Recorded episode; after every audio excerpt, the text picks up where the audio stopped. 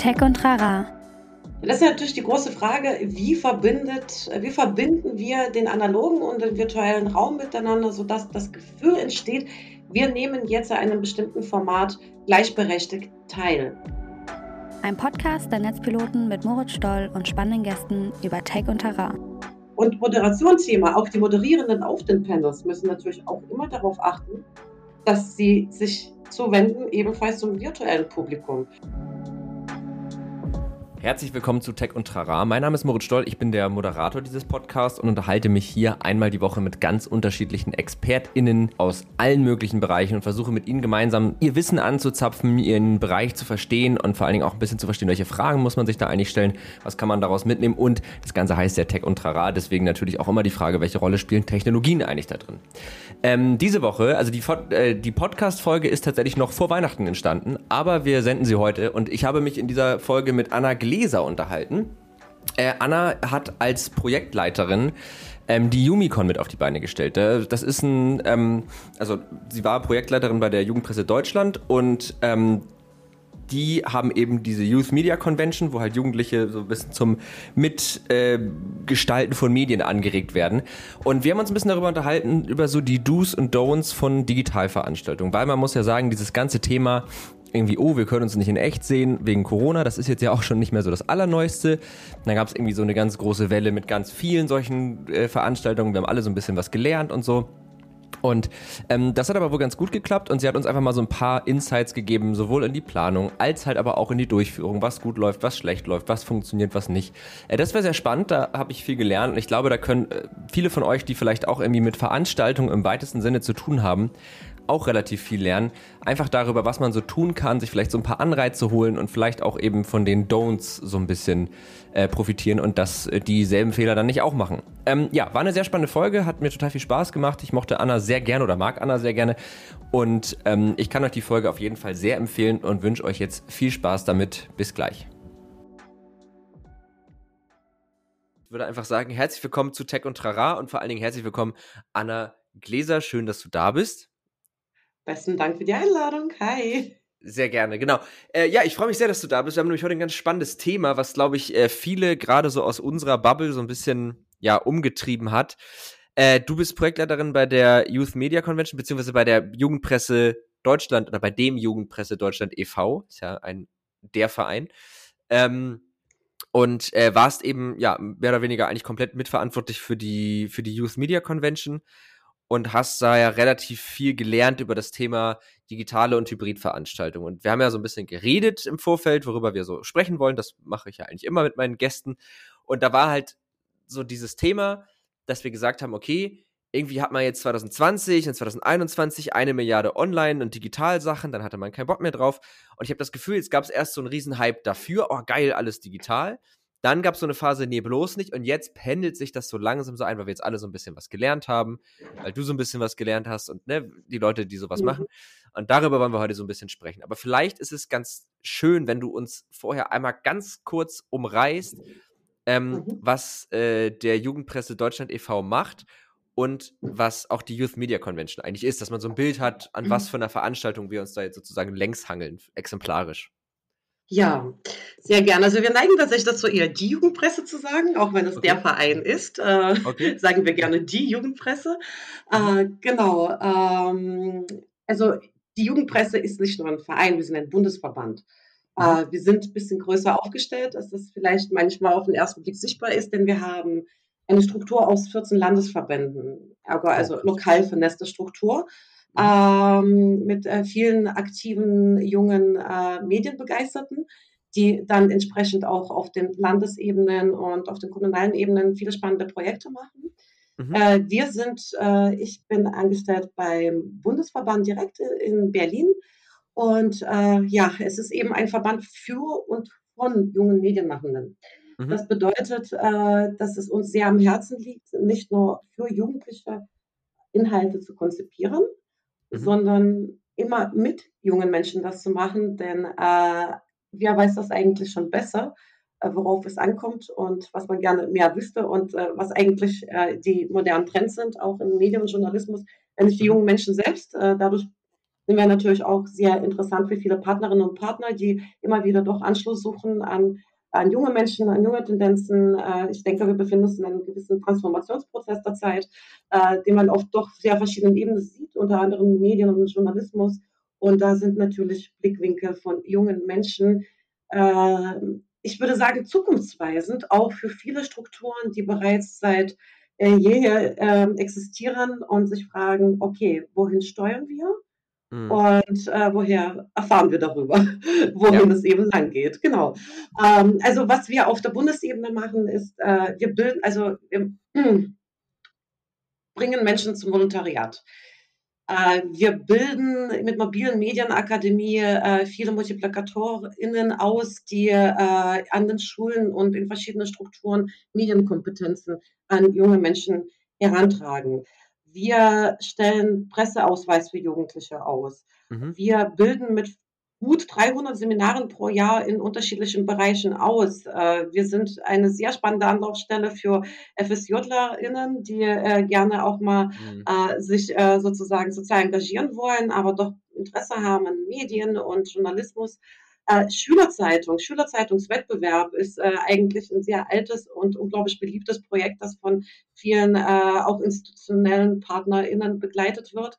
Und mhm. natürlich unsere Jugendpolitiktage, ganz wichtig, äh, ist eine Veranstaltung oder ich würde eher sagen eine Plattform, die alle zwei Jahre zustande kommt äh, mit dem Bundesfamilienministerium als Kooperationspartner, ähm, mit denen dann sozusagen gemeinsam mit Jugendlichen in äh, ein bis zwei Tagen Forderungen erarbeitet werden, die dann nach der Bundesregierung übergeben werden. Also mhm. wir sind nicht nur ein Medienverein, sondern wir geben auch Plattformen für alle junge Menschen, die Lust haben, sich zu engagieren, die es, äh, die ihre Stimme zum Vorschein bringen wollen, angehört werden wollen.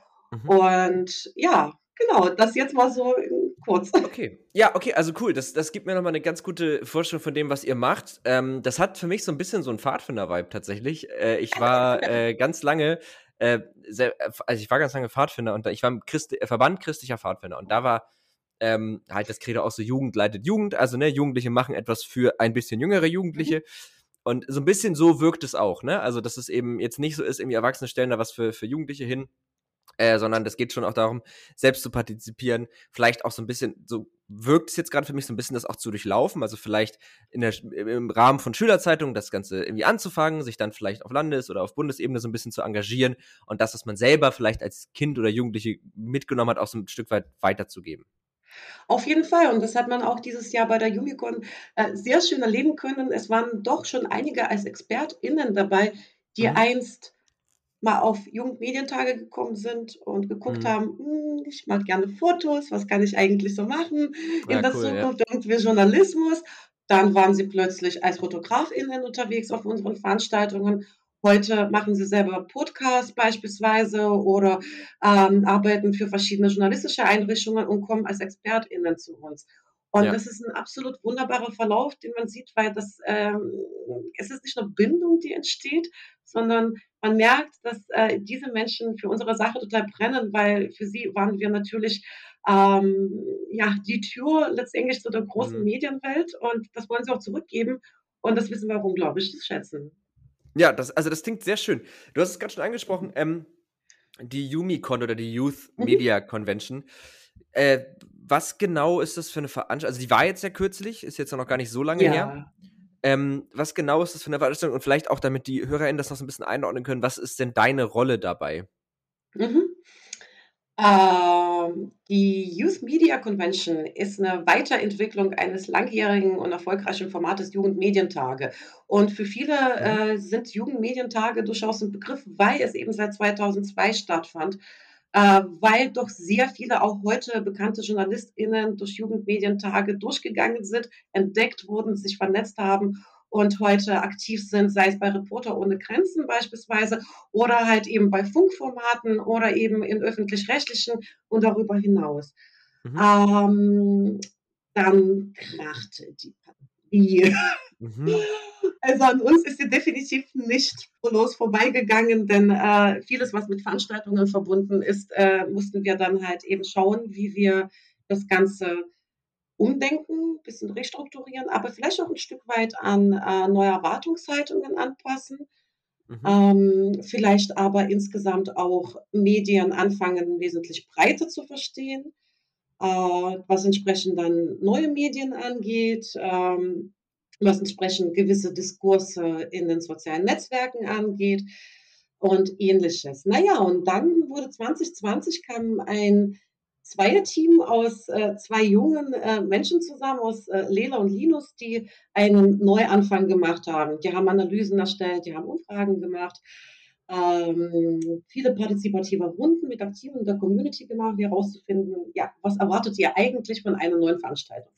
Mhm. Und äh, dann ist eben die Youth Media Convention zustande gekommen als ein, äh, ja, es ist es ist ein Kongress, es ist eine Convention, es ist ein Event, es ist eine Plattform letztendlich auch für junge Medienbegeisterte zwischen 14 und 27, bei dem die Vermittlung von Medienkompetenzen, Einstieg in die Medienarbeit, aber auch oder vielleicht sogar vor allem inhaltliche Auseinandersetzung mit aktuellen Themen im Vordergrund stehen. Und okay. genau, und selbst die Unicorn, der Name wurde partizipativ erarbeitet. Das heißt, wir haben den uns nicht ausgedacht aber da hätten wir doch schon mal, also weil ich mein, Ziel wäre für heute, ne, ihr habt das jetzt einmal durchlaufen und ihr habt die jetzt ja. zweimal ist die ja schon statt 2020 äh, und 2021. Das heißt, ihr nee, habt 2020 jetzt, oder? war äh, neu, also ah. da haben wir quasi alles neu. Wir haben die Analysen gemacht und 2021 haben wir auf Grundlage von diesen Analysen die Veranstaltung. Okay, dann habe ich das gerade falsch verstanden. Ähm, genau, aber aber äh, du hattest ja auch schon gesagt, das war ja dieses Jahr durchaus auch in vielen Belangen ein Erfolg. Also es äh, hat ja Spaß gemacht und äh, das Feedback war gut, nehme ich an. Ja, ja? auf jeden okay, Fall. Gut. gut, du grinst, das, das scheint so zu sein. Ähm, und mein Ziel für heute wäre so ein paar Learnings mitzunehmen, also für, für so Do's und Don'ts, ne? was sollte man tun? Weil ich glaube, jetzt spätestens nach dieser vierten Welle, und ich hasse, dass das immer überall Corona drin ist, aber es ist halt leider einfach so, äh, ist ja schon klar, okay, das wird uns noch eine Weile weiter beschäftigen, dass man nicht einfach mal eben so eine Veranstaltung für 400 Leute plant. Ähm, und wäre doch cool, wenn wir zum Laufe der Folge so ein paar Learnings irgendwie festhalten. Ich finde, das erste hast du ja gerade schon gesagt, das klingt für mich zumindest wie eins, vielleicht die Community, auf das, die das Ganze abzielt, mit einzubeziehen. Worauf habt ihr Bock? Was wollt ihr? Weil ich meine, das sind im Zweifel ja die Leute, die davon die Schnauze voll haben, vor irgendwelchen Bildschirmen zu sitzen und einfach nur irgendjemandem im Livestream zuzuhören. Und das wäre schon mal erstmal, also die Community mit einzubeziehen, das Ganze partizipativ zu gestalten. Boah, ist ein schwieriges Wort. Ähm, das ist ja schon mal so ein erster wichtiger Punkt. Mhm. Inhaltlich hast du ja schon gesagt, worum es auf der Yumicon geht. Und ich habe das so ein bisschen so vernommen, dass es da schon auch nicht nur darum geht, sich irgendwas anzuhören, sondern auch ein bisschen eingebunden zu werden. Ja. Beziehungsweise vielleicht, vielleicht räume ich das fällt gerade von hinten auf. Wie habt ihr es denn grundsätzlich so aufgebaut? Also was waren denn so eure, also wie war denn so die Struktur der Veranstaltung? War das rein digital? War das hybrid? Äh, wie ja. konkret? Das wäre vielleicht mal ganz spannend zu wissen. Also die Art der Ausführung war analog, digital und hybrid. So, mhm. äh, weil natürlich, wenn du schon die Learnings ansprichst, äh, es war absolutes Learning by Doing. Mhm. Ähm, niemand von uns hatte wirklich Ahnung. Ich meine, wir reden von Digitalisierung. Wir, äh, wir haben zu spät angefangen, über die Digitalisierung der Inhalte zu sprechen. Äh, grundsätzlich, jetzt nicht nur natürlich auf die Jugendpresse bezogen, sondern auch grundsätzlich. Das bedeutet, äh, da ist halt einfach fehlendes Know-how. Da mhm. sind aber auch äh, fehlende, sagen wir mal, Human Resources, äh, die mhm. zu einem äh, bestimmten verträglichen Honorar in der Lage sind, sowas umzusetzen. Da ist halt einfach gerade, wie ich so schön sage, der Markt regelt doch immer äh, die Preise in jeglicher mhm. Hinsicht. Und äh, als Jugendverband, äh, dem, der von Förderstrukturen lebt, müssen wir entsprechend auch schauen, äh, dass wir äh, ja mit den Kosten da mal ein bisschen rund kommen. Ergo bedeutet das für uns, dass die Entscheidung gefallen ist, wir müssen das Hybrid machen, Aneignung, autodidaktische Aneignung von Wissen das mhm. irgendwie überall zu finden ist, aber das zusammenzufassen und überhaupt Verständnis dafür zu entwickeln, was das bedeutet, das kam erst im Laufe des Jahres. Mhm. Die Entscheidung aber, das Hybrid zu machen und nicht weiter nur mit digital zu verfahren, war eine ganz einfache. Wir hatten eine unglaubliche Motivation gehabt und das, das ganze Jahr über die Gesichter der jungen Menschen, die vor Ort sind, zu sehen, die einfach mhm. dankbar sind für Möglichkeit, wieder miteinander normal reden zu können und nicht nur über Bildschirm. Mhm. Und das war für uns tatsächlich immer wieder die größte Motivation, jedes Mal, wenn wir quasi am schon gefühlt scheitern waren, weil es sehr komplex wurde und sehr kompliziert und wir doch ein sehr kleines Team sind oder waren, ähm, haben wir immer wieder gedacht, okay, wenn sie da sind und sie reden miteinander und sie machen und wir sehen das, das ist ein, eine unglaubliche Erfüllung. Mhm. Und äh, daher haben wir es dann entschieden, ziemlich zeitig, ich würde sagen, Ende Januar haben wir diese Entscheidung getroffen, dass wir eben Teil digital, Teil Präsenz machen. Mhm. Genau. Ähm, und ja. waren dann diese beiden Teile komplett voneinander losgelöst? Also einfach zwei parallele Veranstaltungen oder mhm. waren die irgendwie miteinander verknüpft? Ja, also Hybrid ist eine Königsdisziplin. Das ist eine sehr mhm. berechtigte mhm. Frage. Mhm. Denn ähm, was uns natürlich auch nicht bewusst war, äh, wir können alles wollen und wir können uns alles wünschen. Und auf dem Papier klingt erstmal alles gut, aber die Ressourcen, die dahinter sind, vor allem personelle Ressourcen, das Betreuen mhm. von dem Ganzen, ist halt natürlich sehr aufwendig. Äh, wenn du erstmal äh, ein hybrides Event machen möchtest, das wirklich sehr ausgereift ist, bedeutet das, es gibt ein analoges äh, Event, es gibt ein virtuelles Event. Und was du machst, ist, du baust Brücken, um in der Mitte Räume der Begegnung zu schaffen. Und diese mhm. Räume sind sehr wichtig, damit man nicht das Gefühl hat, wenn ich digital bin, bin ich abgehängt oder irgendwie andersrum. Mhm. Aber diese Räume brauchen einen enormen Einsatz. Weil diese Räume wollen betreut werden, sie wollen aber auch mhm. verstanden werden und sie wollen natürlich moderiert werden. Mhm. Und unser ganz wichtiges Learning ist, das, was im virtuellen Raum geht, geht nicht, oder andersrum, das, was in einem analogen Raum geht, funktioniert nicht immer eins zu eins im virtuellen Raum. Da ist zum mhm. Beispiel die Frage der Moderation und die Motivation sozusagen zu der Teilnahme, zu der Beteiligung wesentlich komplexer, als die Leute vor Ort sind und mhm. vielleicht einfach sich aus dieser 360-Grad-Stimmung wesentlich motivierter fühlen, äh, diese Hands-on zu zeigen, mitzumachen, etwas sehr Konkretes zu pushen. Das ist schwierig im digitalen Raum. Und das mhm. hören unglaublich viele verschiedene ähm, Tools herum, die sowas anregen sollen, aber der Umgang mit diesen Tools will auch gelernt werden. Also du siehst, das ist ein mhm. Rattenschwanz, der von einer Entscheidung, wir machen das Hybrid, bis tatsächlich eine Realisierung ähm, sich eben gebildet hat und wir immer wieder Entscheidungen fällen mussten, okay, was packen wir und was können wir schlichtweg nicht stemmen. Okay, also Learning 2, Dinge, die analog funktionieren, funktionieren nicht immer eins zu eins so digital und andersrum. Äh, Learning 3 wäre, ähm, man muss sich darüber im Klaren sein, dass äh, die, das wäre nochmal eine Frage, also der Aufwand für eine Veranstaltung ist hoch.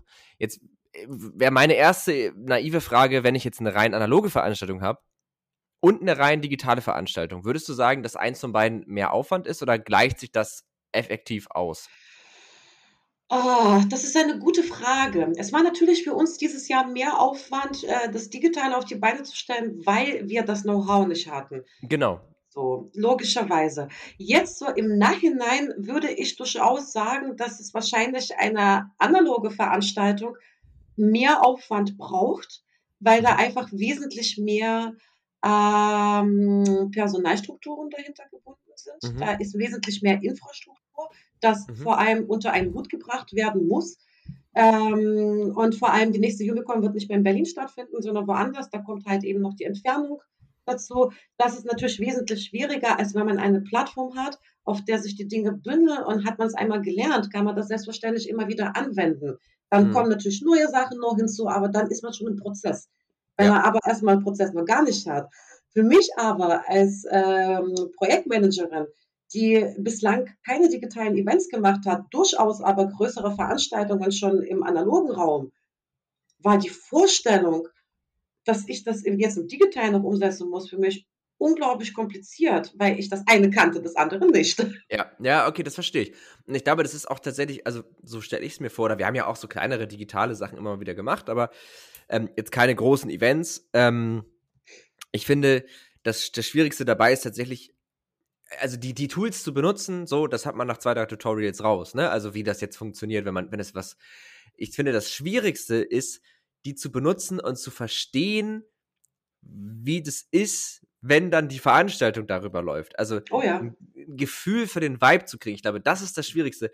Und vielleicht, also ist jetzt nur eine Überlegung, aber wenn man jetzt selber vor der Aufgabe steht, oh, wir müssen das jetzt irgendwie umsetzen, vielleicht ist es eine gute Idee, ähm, dass einfach mal zu üben. Also sich mal irgendwie seine Mitarbeiter oder Freunde zu schnappen. Ich, ich, witziges Beispiel. Ähm, 2020 war ja auch wie dieses Jahr Weihnachtsfeier nicht so ein Thema. Also, dass man sagen könnte, wir machen jetzt eine dicke Weihnachtsfeier. Auch bei uns nicht. Und dann habe ich das so ein bisschen in die Hand genommen bei uns und habe gesagt, ich bereite da was vor. Wir haben uns auf Discord getroffen, was rückblickend zum Beispiel ein Fehler war, weil das für Leute, die nicht tagtäglich damit zu tun haben, ist es zu unintuitiv. Ähm, und dann habe ich mir überlegt, okay, wenn wir da jetzt alle in so einen Call gehen, das ist irgendwie langweilig. Äh, das haben wir jetzt das ganze Jahr über schon gemacht, also müssen wir irgendwas spielen, ne? Was spielt man jetzt? So, und dann kam Überlegung, es gibt ja ein paar Spiele, so Scribble.io oder so, ne? So malen, äh, hier, solche Geschichten. Aber auch da musst du ja auch immer gucken. Du hast manche, die sind fit mit sowas, manche, für die ist es einfach tatsächlich zu viel. Ähm, und ich glaube, ich habe dann Der Preis ist heiß äh, gespielt. Das heißt, ich habe eine PowerPoint-Präsentation gemacht, habe irgendwelche random, teilweise lustigen, teilweise nicht so lustigen Artikel rausgesucht und habe äh, die Preise ausgegraut, habe dann sozusagen alle in Teams eingeteilt und dann mussten sich die Teams so nacheinander beraten. Und da war dann genau das. Ich fand, das war so, wie du gesagt hast, auf dem Papier klang das cool. Ob das in der ja. Realität auch Spaß macht, ist die Frage. Und dann habe ich einfach mit einer Gruppe von Freunden das einfach einmal gespielt. Dann habe ich dabei zwei, drei Sachen gelernt. Die haben mir ein bisschen Rückmeldung gegeben und ich glaube, das ist ganz wichtig, dass man diese Dinge vorher mal übt, dass man die Räume selber benutzt und äh, dafür irgendwie ein Gefühl bekommt. Du sagst das und doch ist eben solche Übungen äh, brauchen auch wiederum viel Zeit. Ja. Projektmanagement ist immer in bestimmten zeitlichen Rahmen gefasst. Ja. Und in diesen Rahmen bewegen wir uns und in diesen Rahmen müssen wir uns zügig bewegen und effizient bewegen, äh, denn alles, was sich nach hinten verschiebt, fällt äh, im Zweifelsfall runter. Und mhm. äh, das war entsprechend nicht. Oh, jetzt ist die Verbindung gerade weg.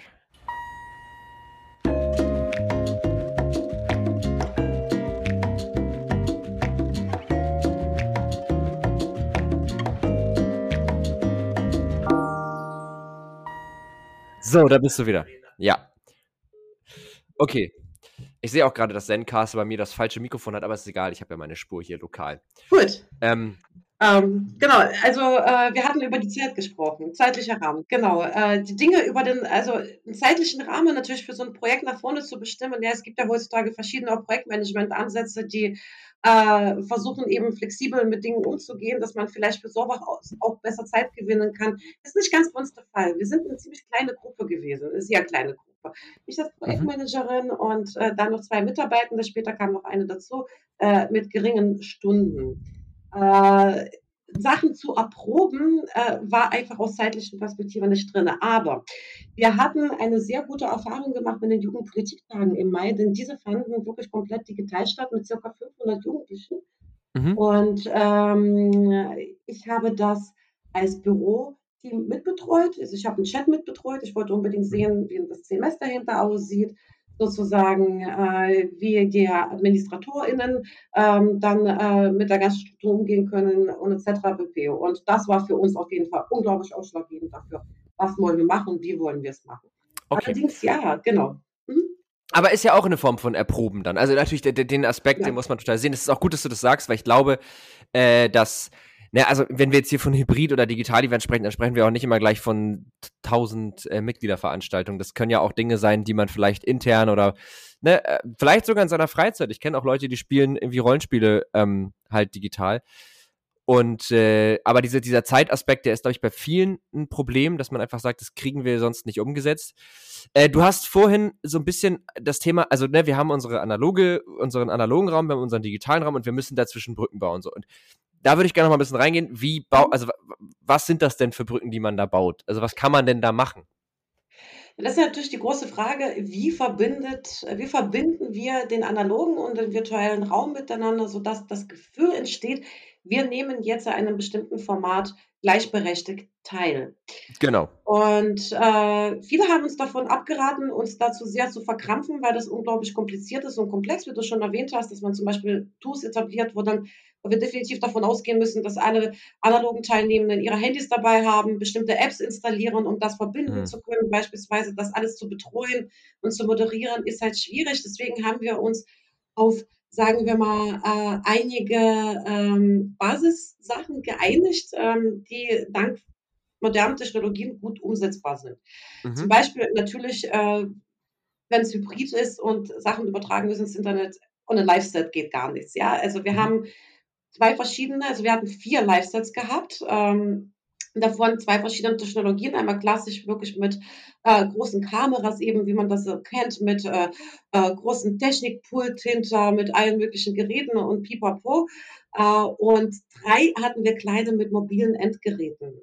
Mhm. Äh, da gibt es auch mittlerweile verschiedene Firmen, die sich darauf spezialisiert haben. Das hat Vor- und Nachteile, aber es ist meistens schnell aufgebaut. Es ist eben nicht so kompliziert. Man kommt mit weniger Personal aus, ähm, wohingegen eben große äh, Live-Sets eben wesentlich äh, ja, intuitiver sind, wesentlich mehr besser fokussieren können, ähm, mhm. etc. Naja, und ähm, da haben wir eben die Livestreams eingerichtet, die auf Plattformen gleichermaßen auf Alex Berlin, also im Hauptstadtfernseher, ausgestrahlt wurden. Und wir haben Live-Zuschaltungen eingerichtet. Das bedeutete, dass äh, jede Person, die Lust hatte, mitzudiskutieren mit dem Podium oder Fragen zu stellen, sich live zuschalten konnte, mhm. was für viele aber eine Barriere ist. Bei den Jugendpolitiktagen, mhm. als Frau Merkel da war, haben doch viele Jugendliche die, also Mut gefunden, zu sagen, das so und so sieht's aus. So, und ich mhm. würde jetzt gerne mitreden. Ähm, wir sind doch ein bisschen anderes Kongress. Es ist halt auch ein Learning gewesen, dass wir, hier geht es mehr um Inhalte, weniger um demokratische Partizipation. Und da reagieren äh, die Menschen noch ein bisschen anders im digitalen Raum. Aber äh, Chat hat sehr gut auch funktioniert. Es gibt natürlich auch Chat, wo die Leute Fragen stellen müssen. Diese müssen betreut werden, die Chats, die müssen moderiert werden. Also auch da muss man halt eben mit personellen Ressourcen rechnen. Ja. Genau. Okay, aber das, ähm, äh, mhm. Achso, sorry, ich äh, wollte dir jetzt nicht ins Wort fallen. Ach, bitte fall mir ins Wort. gut, aber das, das, das, gibt mir, das gibt mir eine sehr konkrete Vorstellung. Also, was ich da so ein bisschen aus mitnehme, ist natürlich einmal das Thema, es muss irgendwie live gestreamt werden. Das haben ja auch viele tatsächlich gemacht. Das ist ja eine sehr gängige Methode. Einem sollte aber, glaube ich, klar sein, also zumindest habe ich das gerade aus dem mitgenommen, was du gesagt hast, dass diese Livestreams einfach auch oder auch dann Teilnahmemöglichkeiten in Form von Chats oder Live-Schalten müssen moderiert werden. Da müssen immer wahrscheinlich mindestens zwei, drei Leute sitzen, die sich. Ist, äh, glaube ich, kann jeder Twitch-Streamer auch irgendwie ein Lied von singen, dass du immer Moderatoren im Chat hast, die gucken, wir nehmen mal alles, was irgendwie unter der Gürtellinie ist, mal raus. Solche Geschichten, ne? Also da hast du ja auch viele Trolle dabei, kann ich mir vorstellen. Ohne es dumm klingen zu wollen, aber mein 16-jähriges Ich, wobei meins nicht so sehr, ich war nicht so, aber ich kenne viele 16-Jährige von damals, als die, also die sind heute auch alle nicht mehr 16, aber die so einen Chat auch nicht nur für sinnvolle Wortbeiträge genutzt hätten, wenn ich es mal so ausdrücken darf.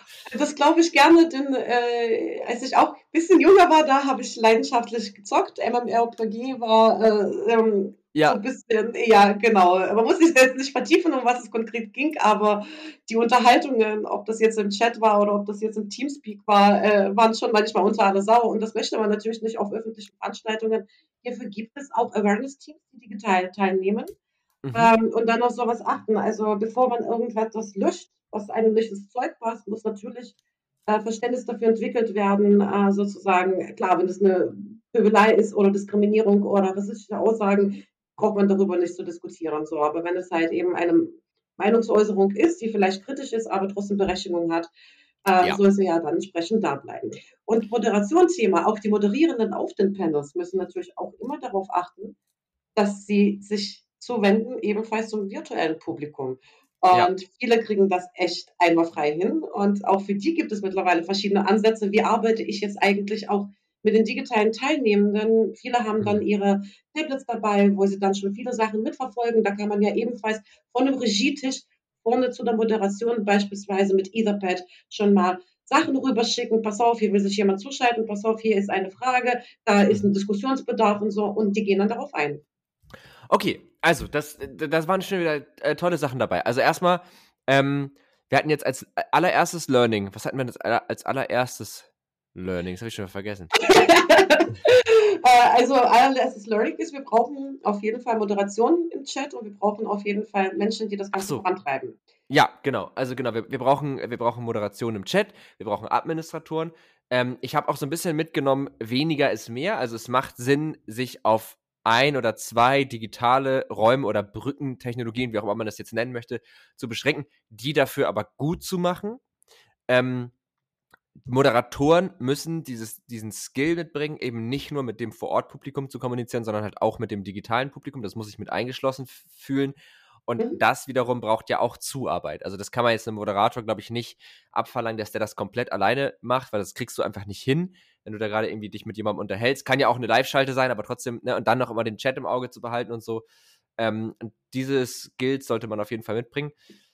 Ähm, was ich irgendwie abgefahren finde, weil ich meine, wenn man jetzt mal so auf so Plattformen wie Twitch oder auch YouTube, ja, YouTube Livestream ist natürlich jetzt nicht so ein Riesending, aber schon ähm, guckt, da ist halt super selbst, also da findet ja die Kommunikation eigentlich ausschließlich mit so einem, mit so einer digitalen Masse statt, ne? Also ich meine, da ist, hast du halt dein Chat und der läuft und es wird ja nur damit kommuniziert. Und ich habe jetzt so privat auch mal so aus Spaß mal so rumgestreamt und da haben dann zwei, drei Freunde zuguckt. Das meine ich jetzt nicht, sondern ich meine, wenn da irgendwie 4000 Leute sind, das ist ja nicht so, dass du das jetzt wahnsinnig gut mitlesen könntest, sondern das ist ja, wenn man das so sieht, das läuft ja einfach nur mega schnell durch und da den Überblick zu behalten, da habe ich schon ziemlich Respekt vor, auf jeden Fall. Es gibt da auch, ähm, und dessen bin ich mir sicher, äh, du kannst ja mit Schlagwörtern zum Beispiel arbeiten, diese auch heraus kristallisieren. Mhm. Und auch da gibt es Anwendungen, die bestimmte Schlagwörter zum Beispiel in so einer Art Blasen, Blase wird größer oder kleiner, da kannst ah, cool. du sehen, zum Beispiel, worüber man diskutiert. Also ob es auf Twitch anwendbar ist, kann ich dir nicht sagen, aber das ist beispielsweise schon bei digitalen Events, wo man da QAs einreichen kann, können dann äh, bestimmte Systeme oder bestimmte Programme äh, diese QAs schon mal nach Schlagbegriffen aussuchen und dann die schon sortieren, so dass es klar ist, okay, wow, ja. dieses Thema ist gerade okay. spannend. Genau. Stimmt. Und, ja, das muss man, glaube ich, auch, das muss man natürlich auch mitdenken, dass der Chat bei solchen Veranstaltungen zumindest, ich glaube jetzt bei so, ähm, no offense, aber bei so Führungskräfte Ü50-Veranstaltungen weiß ich das nicht, aber zumindest wenn es irgendwie um jüngere Menschen geht, dass der Chat ja auch ein Eigenleben hat. Ne? Also es ist ja nicht so, dass der Chat nur nach vorne schreibt, sondern da wird sich auch untereinander unterhalten, da wird ja auch untereinander diskutiert und auch untereinander aufeinander reagiert. Und wenn man dann schon, wenn man dann eine Möglichkeit hat zu sehen, welche Themen, welche Schlagwörter sind da gerade wichtig, kann man ja auch diese Diskussion immer mal wieder hochholen und wieder auf die Bühne holen und so. Das ist ja, im Grunde ist das ein bisschen wie so ein, wenn man im Kino ist und Leute unterhalten sich während des Films über das Kino, nur nicht so nervig, aber so die, von der Grundidee ist es sehr ähnlich. Ja, da ist ja was dran. Also es steht schon eine Dynamik, die wir vielleicht sonst mhm. nicht kannten, aber die sehr viel Potenzial birgt, doch äh, nicht nur dieses typische Frage-Antwort, sondern auch mal Diskussionen anzuregen. Und ich glaube, das ist schon eine spannende Angelegenheit. Und äh, wir fanden das schon ganz gut, wie das funktioniert hat. Äh, wichtiges Learning, aber auch da für uns, äh, die ähm, Teams, die das Ganze betreuen von unserer Seite, müssen wesentlich eher geschult werden, wesentlich eher unterrichtet werden. Zwar sind wir alle irgendwie Digital Natives und irgendwie ist eine CMS mhm. nicht unbedingt anders als die andere, aber äh, nichtsdestotrotz ist es schon eine recht neue Angelegenheit, zumal wir auch eine Plattform benutzt haben, die nicht ganz klassisch ist, wo vielleicht eben für, wie du sagtest, Mitgliederversammlungen es ausreichen würde. Wir haben eine unglaublich kreative Plattform gemacht, die vielleicht kurzen Einblick braucht, auf jeden Fall, um Verständnis dafür zu entwickeln, wie sie funktioniert. Dafür ist ja aber nichtsdestotrotz nach außen, also das Frontend ist sehr ähm, intuitiv gewesen, sehr einladend. Da ist halt nochmal eine wichtige Sache. Mitgliederversammlung ist ja das eine. Wir wollen aber ungefähr drei bis vier Tage die Leute eigentlich dauerhaft auf der Plattform behalten, weil immer mhm. irgendwas los ist. Und das ist eine enorme Herausforderung. Weil das ist schon die digitale Müdigkeit, die uns ein bisschen das Genick gebrochen hat, ist ja. schon nicht ganz ohne. Aber ich würde sehr, sehr gern, bevor wir zu dem Thema kommen, weil Sie mhm. und nix und ich glaube, das beschäftigt uns alles schon, ähm, möchte ich noch eine zweite wichtige Technologie erwähnen, die sehr gut funktioniert hat bei uns mit der mhm, wir gerne. ebenfalls Brücken gebaut haben. Wie du ja weißt, gibt es ja äh, auch für hybride Seminare beispielsweise, haben doch jetzt viele Unis und so weiter nachgerüstet. Ja, mhm. Kameras beispielsweise, Mikrofone, sodass dann auch die DozentInnen ähm, ja, Publikum aus beiden Räumen erreichen können. Wir haben uns überlegt, wie wir das besser hinkriegen. Okay, und es ich bin gibt gespannt. tatsächlich, ja, es ist, äh, ich möchte jetzt hier keine Werbung machen für Unternehmen, deswegen mache ich jetzt so ein bisschen. Ähm, Ruhig Werbung für ein Unternehmen. Es ist völlig, vielleicht zahlen sie uns beim nächsten Mal Geld dafür. Wer weiß. Wenigstens für ein Bier, da können wir den mal gemeinsam trinken gehen. Ja, genau. Ähm, also es gibt 360 Grad Konferenzkameras. Und ja. sind, genau, da gibt es, die gibt es in verschiedenen Ausführungen von unterschiedlichen Unternehmen. Äh, wir kannten sie davor nicht und wir haben zum Beispiel bei uns im Büro auch eher diese frontale Konferenzfläche, wo die Kamera frontal ausgerichtet ist. Mhm. Ähm, was können diese 360 Grad Konferenzkameras? Die sind klein, die sind handlich, die sind kompatibel mit so gut wie allen Add-ons, die relevant sind eben in der Businesswelt zur Kommunikation. Mhm. Zum Beispiel Zoom oder Slack sind solche Sachen, die sind schon bereits vorinstalliert. Alles, was du brauchst, ist nur einen Fernseher anzuschließen und auf ein Stativ zu stellen. Die sind klein, die sind kompakt. Die mhm. sind unglaublich leicht und wenn du das Teil in die Mitte packst, dann realisiert das den kompletten Raum. Mhm. Und wenn eine Person anfängt zu sprechen, wird sie anvisiert. Oder ah, das ist cool. Das ist richtig cool. Oder du kannst zum Beispiel auch so eine Einstellung machen, dass die Kamera sich langsam dauerhaft dreht. Oder dass sie vier Personen gleichzeitig anvisiert und dann nochmal ein Panoramabild zeigt. Also da hm. gibt es verschiedene Einstellungen.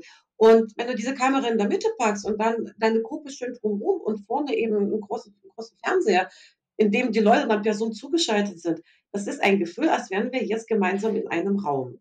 Ja, das glaube ich, weil, also, das heißt, äh, auch wenn dann jemand auf dem Fernseher, also jemand zugeschaltet ist, was sagt, dann schwenkt die Kamera ja trotzdem auf den Fernseher dann. Lustigerweise, ja. Ja, das, das, das macht ja total Sinn, weil dadurch bist du ja viel mehr im Raum.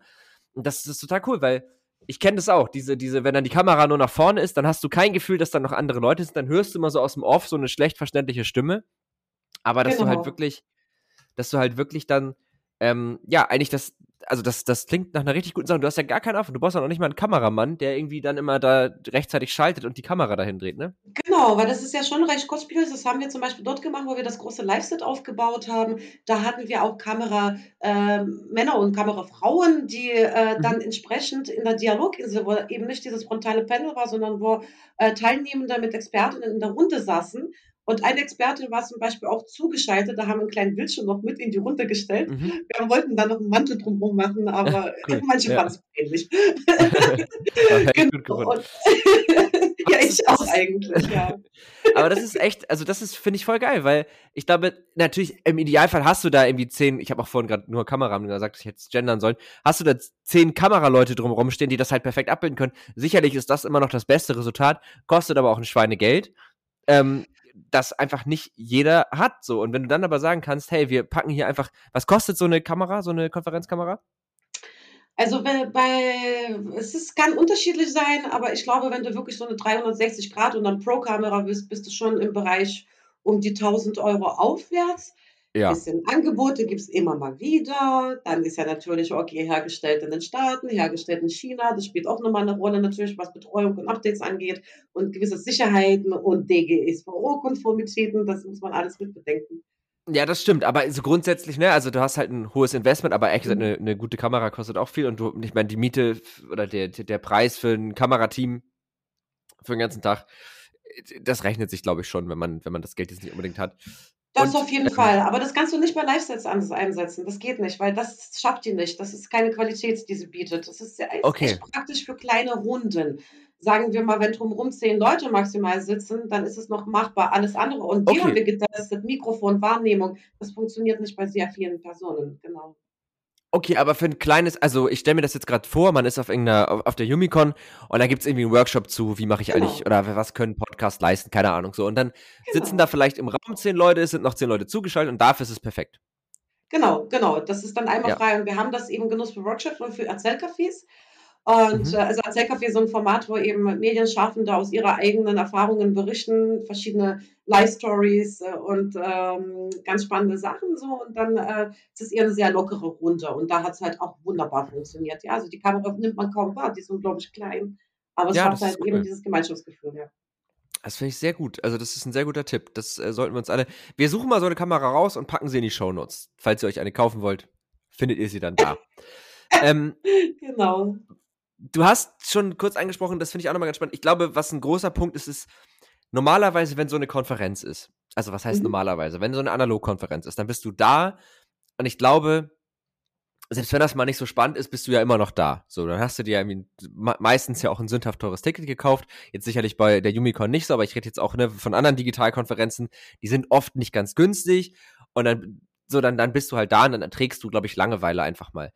Jetzt studiere ich aber auch zum Beispiel und ich kenne dieses Gefühl, wenn man Input bekommt an seinem heimischen Rechner und dann minimiert man dieses Fenster und sieht, oh, da sind alle möglichen Spiele, die ich zum Beispiel noch so auf meinem Rechner installiert habe.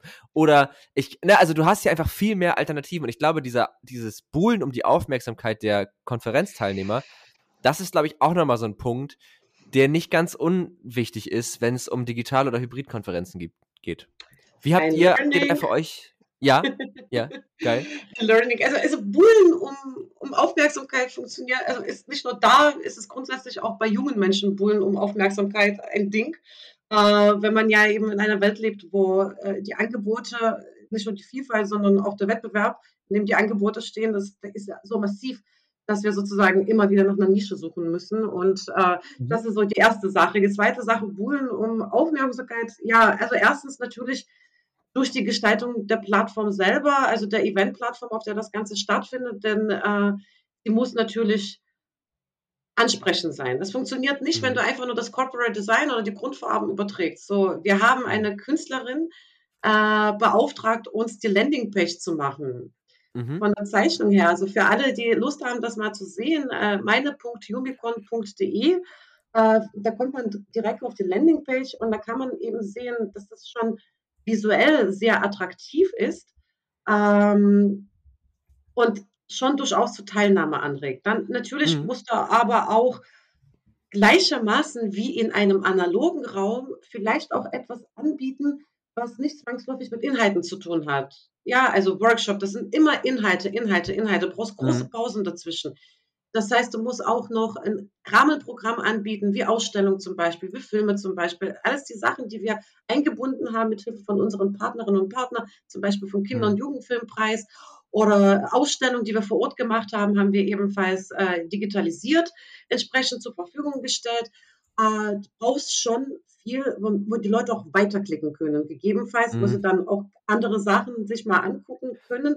Denn du kennst das Verhalten im Internet verbleiben auf einer Seite ist schwierig. Ja, unsere Aufmerksamkeitsspanne ist kurz, aber unsere Wissbegierigkeit ist groß und wir klicken, klicken, klicken, ja. klicken.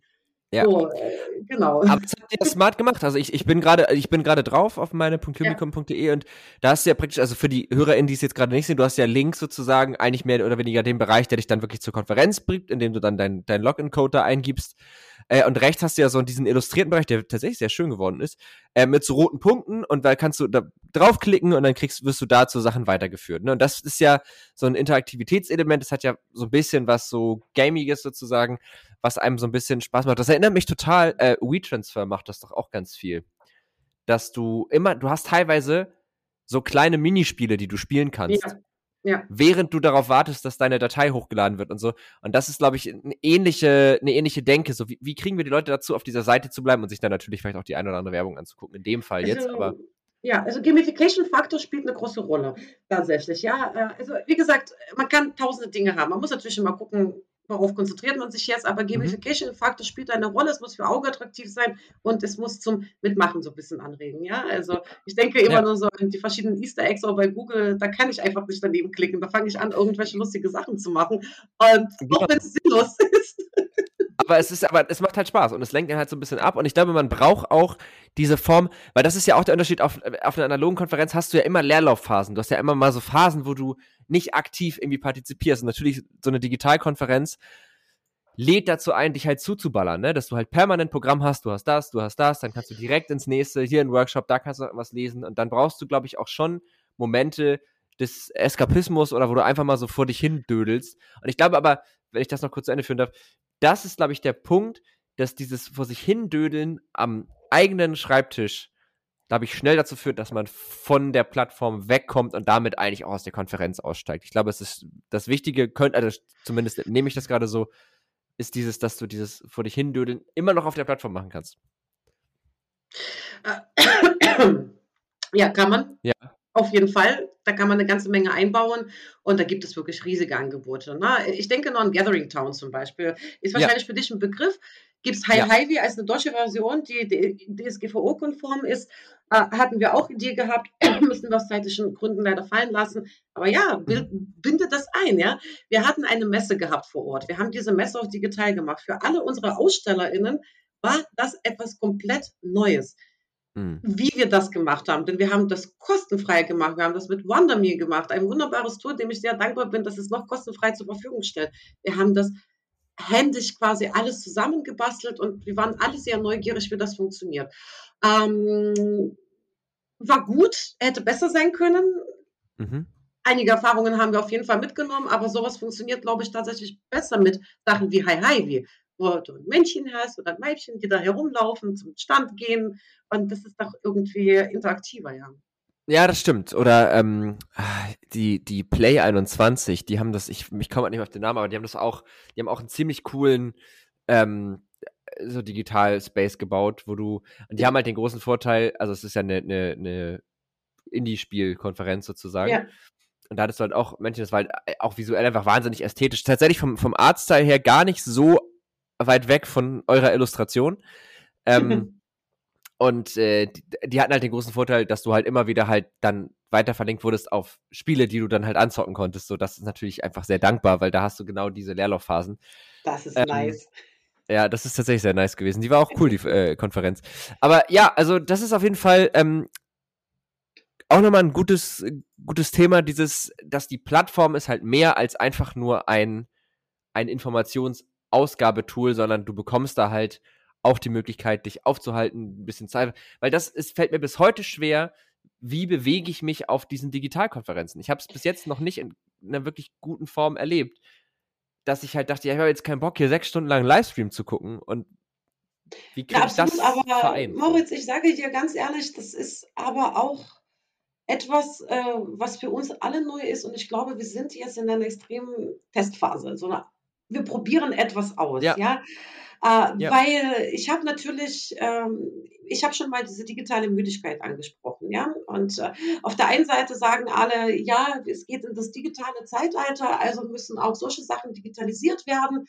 Ähm, auf der anderen Seite haben die Leute keinen Bock gerade mehr auf irgendwelche virtuellen Veranstaltungen, äh, aus äh, gegebenen Anlass. Und viele denken dann, naja, seht ihr, es setzt sich doch nicht durch. Aber mhm. das ist nicht der Punkt. Der Punkt ist, äh, wir leben eben in einer Zeit, wo digitale Müdigkeit kein, kein erfundener Begriff ist, sondern etwas, womit wir jeden Tag zu tun haben, weil wir uns kaum noch von den Rechnern wegbewegen, weil wir kaum noch äh, mit Kolleginnen und Kollegen sprechen. Und bei jungen Menschen ist es noch schlimmer, weil sie sind ja wesentlich mehr darauf mhm. angewiesen, äh, Eindrücke zu sammeln, die für sie auch natürlich äh, Grundlagen bilden für ihr Erwachsenenleben auch. Und wenn diese aber nur aus mhm. solchen 2D-Sachen bestehen, ist es eine äußerst komplizierte Angelegenheit. Und dass sie gerade auch nicht so viel Bock haben auf solche Sachen, egal wie sehr du versuchst, über deinen Schatten zu springen und etwas mega Geiles auf die Beine zu stellen, da ist halt einfach gerade eine Distanz, die wir nicht überwinden können. Lass uns darüber noch mal in zwei Jahren reden. Da werden die Sachen, glaube ich, schon mhm. anders aussehen.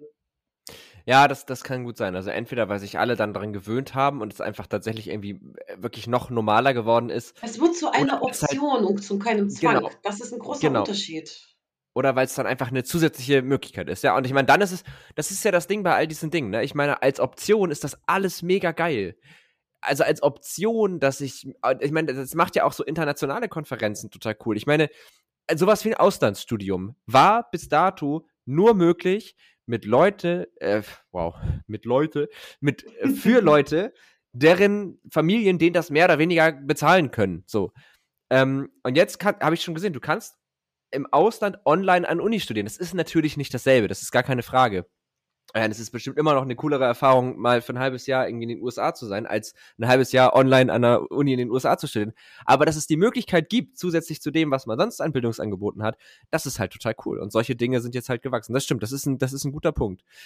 Ähm, ich, ja, ich würde ja. das auf den Punkt so weit bringen, dass ich sagen kann, es baut Barrieren ab. Und ich glaube, genau. Barrieren ist ein Begriff, mit dem wir viele arbeiten auf unterschiedlichsten Ebenen und es baut Barrieren ab. Es macht aber auch Beteiligung einfacher tatsächlich, wie du ja schon erwähnt hast. Und ich glaube, aus der Perspektive müssen wir immer wieder daran festhalten, solche Sachen weiterzuentwickeln. Ja, das finde ich, das finde ich für diesen inhaltlichen Part ein super gutes Schlusswort. Aus der Perspektive, dass es Barrieren abbaut, dass es Optionen gibt, also Optionen ermöglicht, ähm, sollten wir weiter an diesen Dingen arbeiten. Das finde ich eine schöne Art und Weise. Und nicht immer nur unter dem Aspekt von, oh, es ist halt ein okayes Substitut es ist ein Zwang, wir müssen halt, ja, das finde ich sehr schön. Das äh, nehme ich auf jeden Fall so mit für mich. Und das ist vielleicht auch für die eigene digitale Müdigkeit ein gutes Konterargument, sich das immer wieder klar zu machen. Ah, diese ganzen Dinge, die haben auch sehr viele positive Aspekte. Ich kann dir übrigens und auch unseren HörerInnen eine äh, Podcast-Folge empfehlen mit Markus Albers. Das ist nämlich ähm, ein, äh, ein Mann, mit dem ich gesprochen habe. Äh, der hat ein äh, Buch geschrieben zum Thema digitale Erschöpfung und mit dem habe ich in, in einer Podcast-Folge darüber geredet. Äh, die Podcast-Folge heißt, was ist digitale Erschöpfung und wie lässt sie sich vermeiden? Ähm, das ist ganz spannend gewesen, das war ganz cool und da haben wir eben auch ganz viel über das Phänomen gesprochen. Weil das Spannende ist, dieses Buch ist rausgekommen vor Corona und da jetzt mal so den Blick drauf zu werfen nach Corona, was ja doch nochmal viele Dinge verschärft hat. Ich würde dich aber gerne, wenn es okay ist, einmal zu unseren Podcast-Kategorien einladen. Okay. Ähm, das ist gar nichts Wildes. Und zwar, äh, wo wir gerade schon beim Thema neue technische Möglichkeiten äh, oder neue technische Innovationen bieten auch neue Möglichkeiten sind. Wir haben eine Rubrik, die nenne ich, ich habe noch nicht so einen richtig griffigen Namen für sie, aber die nenne ich so mehr oder weniger den Game Changer. Weil ich glaube, wir alle kennen das doch aus unserem Leben, dass irgend so ein neues technisches Gerät auf einmal so ein Game Changer war und man dachte, krass, wie konnte ich denn vorher ohne das leben? Oder boah, das macht das und das ja viel einfacher oder ich habe mich noch nie in meinem Leben so unterhalten gefühlt. Ähm, und äh, ich überlege gerade auch ganz fieberhaft, was, was es bei mir ist. Ich, also, dazu muss ich sagen, ich kann jetzt hier nicht jede Woche einen neuen Game Changer auspacken, weil irgendwann hat man halt auch mal alle durch. Aber ich würde dir natürlich gerne ein Beispiel geben. Ähm, ich ich nehme einfach das Beispiel aus der letzten Folge nochmal. Ich habe irgendwann, ich habe halt eine Playstation und einen Computer und so und nur einen Monitor und dann war immer dieses Kabel umstöpseln so nervig und dann habe ich gedacht, da muss es doch irgendwas geben, was es einfacher macht und äh, natürlich gibt es das. Es gibt einfach einen HDMI-Switch, wo du die alle unten reinschnippst und machst, drückst auf den Knopf und dann wechselt er einfach das Bild. Das ist jetzt nichts sonderlich Innovatives, aber das hat für mich tatsächlich ein Prozedere sehr stark vereinfacht. Oder andere haben gesagt, irgendwie die AirPods oder die Fernbedienung war für einen äh, auch ein Gamechanger. Okay, Hast du da und was? deine Frage ist es. Achso, ja. Oh das wird jetzt peinlich, pass auf, das wird jetzt peinlich, weil das erste Ding, was mir gleich in den Kopf geschossen kam, ist sich komplett abseits von irgendwelchen coolen technischen Gadgets. Und zwar, ich ja. wohne in Berlin und ich wohne in einem Altbau. Und Altbau ist bekanntlich nicht gedämmt und schlecht saniert und sehr, sehr kalt. Mhm. Und ich habe immer unglaublich gefroren und im Winter saß ich trotz der Heizung manchmal mit Handschuhen vor dem Rechner. Oh, und der Game Changer war tatsächlich, als mein Partner mir eine Heizdecke geschenkt hat. Oh, das, das finde ich sehr gut. Doch, das ist cool. Und das hast du unter die Matratze oder so unter Bettlaken gelegt und dann habe ich das immer angemacht, halbe Stunde vom Schlafen und da hast du dich reingelegt und du warst einfach nur happy ah. und dankbar. Dankbar für diese unglaubliche Erfindung. Sehr schön. Ja, das finde ich aber geil. Eine Heizdecke hätte ich auch gerne. Ist wahrscheinlich auch günstiger, als immer mit äh, hier die Heizung voll aufzudrehen. Ah, du sagst es. Du sagst es. Ja. Da, äh, witzigerweise, weißt du, was das bei mir gerade für eine weirde Verknüpfung beim Kopf macht? Äh, es ist doch jetzt diese Impfkampagne draußen mit Stromberg. Ne? Ja, habe ich schon davon gehört. Genau, so. Und die habe ich heute gesehen und dadurch ist Stromberg gerade sehr präsent in meinem Kopf. Und jetzt kam der Begriff Heizdecke. Und es gibt doch die eine Folge bei Stromberg, wo Ernies äh, Mutter gestorben ist, weil er hat ihr eine Heizdecke geschenkt. Problem war, sie war inkontinent und hat dann in die Heizdecke gepinkelt und hat sich dann einen Stromschlag eingefallen. Jetzt erinnere ich mich wieder, warum ich nie Stromberg geguckt habe. Hm. Nicht so ungut. ja, ja, kann ich auch verstehen, aber das, äh, da musste ich gerade dann denken. Ja, aber sehr schöner Gamechanger, eine Heizdecke. Eine Heizdecke. Nimm's mit, auf jeden Fall. Ja, Vielleicht wird es ja noch äh, kalt in diesem Winter, man weiß nicht. Wir verlinken euch auch einfach mal eine Heizdecke in den Shownotes. Eine gute. Oder machen auf netzpiloten.de so den großen Heizdeckenvergleich. Ist ja im weitesten Sinne auch noch Tech. Also kann man, kann man Aber schon. Jetzt muss ich äh, dich fragen, was ist dein Highlight bis jetzt gewesen bei in dieser Kategorie? Ich glaube tatsächlich die Heizdecke. Also, weil das, was jetzt, das ist wirklich. Ich glaube, die Heizdecke an Platz 1, weil das ist schon wirklich sehr äh, besonders. Und äh, an Platz 2 ist es tatsächlich die Fernbedienung, weil das finde ich auch, das finde ich sehr nachvollziehbar. Auch wenn ich die Innovation der Fernbedienung nicht am eigenen Leib miterlebt äh, habe, weil ich war da also noch nicht geboren, als die Fernbedienung erfunden wurde. Aber ähm, das, also die Heizdecke ist schon, ist schon, ist schon richtig gut, muss ich sagen. Das finde ich sehr gut.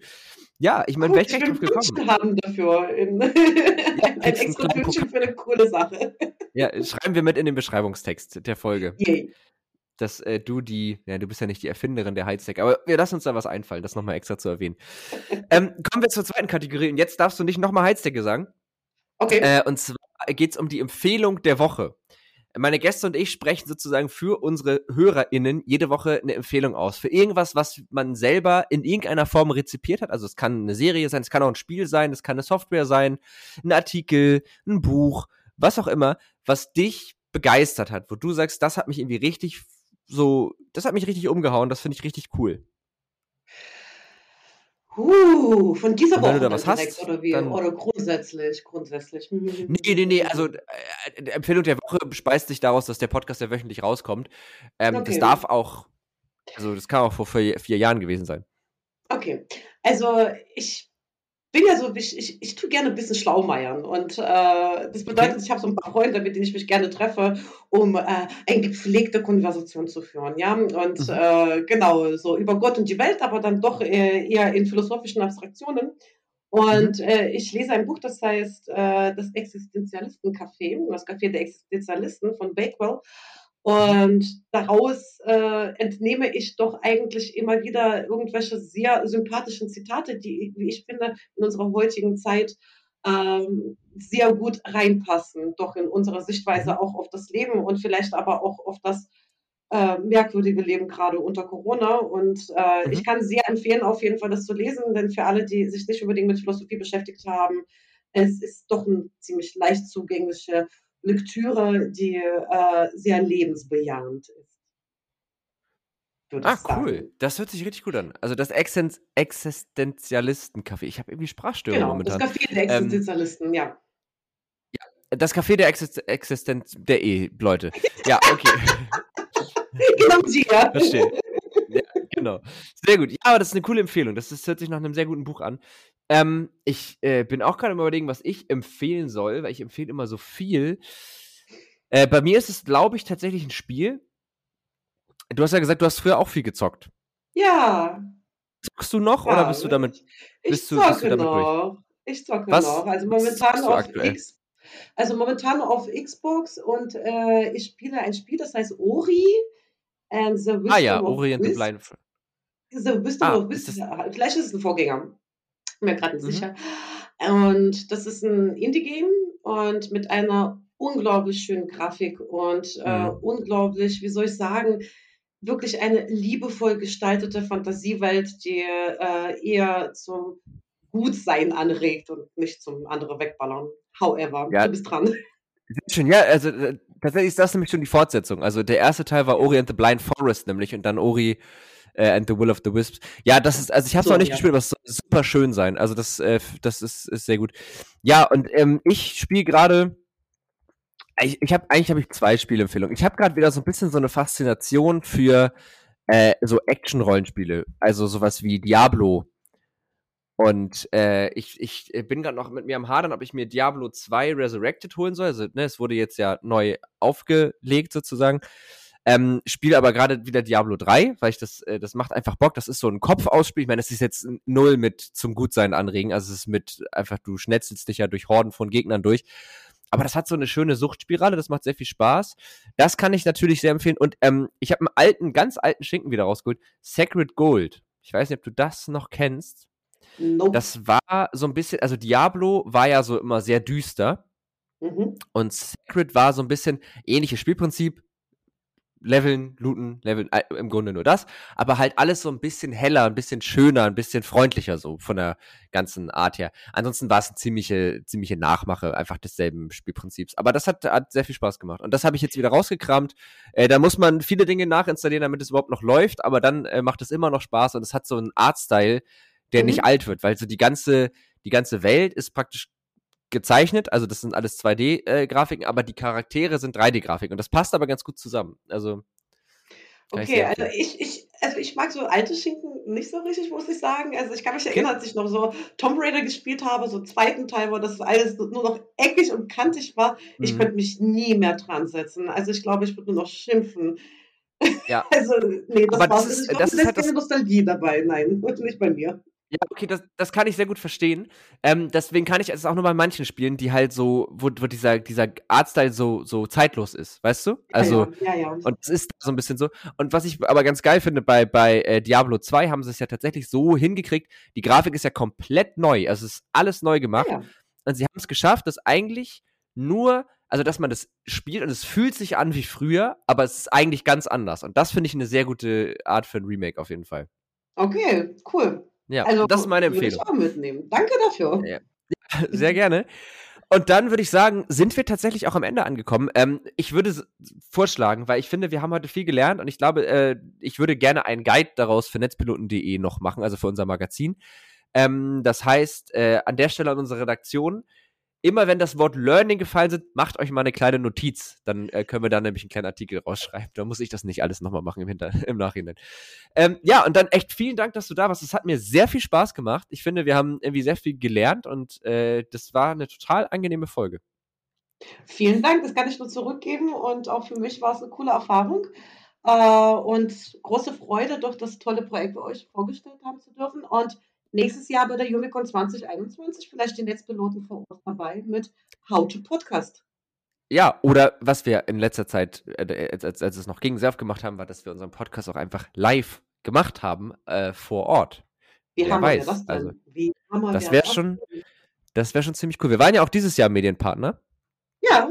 Äh, das sind wir natürlich auf, also von uns aus natürlich gerne auch wieder nächstes Jahr. Aber gut, das sind jetzt interner, die besprechen wir vielleicht, wenn die Mikrofone aus sind. Ähm, Genau, also vielen Dank, dass du da warst und an euch da draußen sage ich natürlich nochmal, falls ihr noch Fragen, Anregungen, Kritik habt, wisst ihr, sage ich jede Folge, schreibt uns einfach an techundtrara.netzpiloten.de oder an tech und trara auf Twitter oder an Netzpiloten auf Twitter. Das sind so die gängigen Kanäle. Falls ihr uns eine Bewertung da lassen wollt, könnt ihr das auf iTunes tun. Es wäre ganz schön, wenn das jetzt keine schlechte ist, aber ihr könnt ihr natürlich trotzdem machen, kann ich euch ja nicht verbieten. Äh, und wenn ihr uns folgen mögt, äh, das wäre eigentlich auch immer ganz toll. Jetzt machen wir noch ein kleines Selfie durch die Webcam durch. Ich lächle gerade kurz und moderiere ab. Wir hören uns nächste Woche wieder. Bis dann. Tschüss. Tech und Trara. Ein Podcast der Netzpiloten mit Moritz Stoll und spannenden Gästen über Tech und Trara.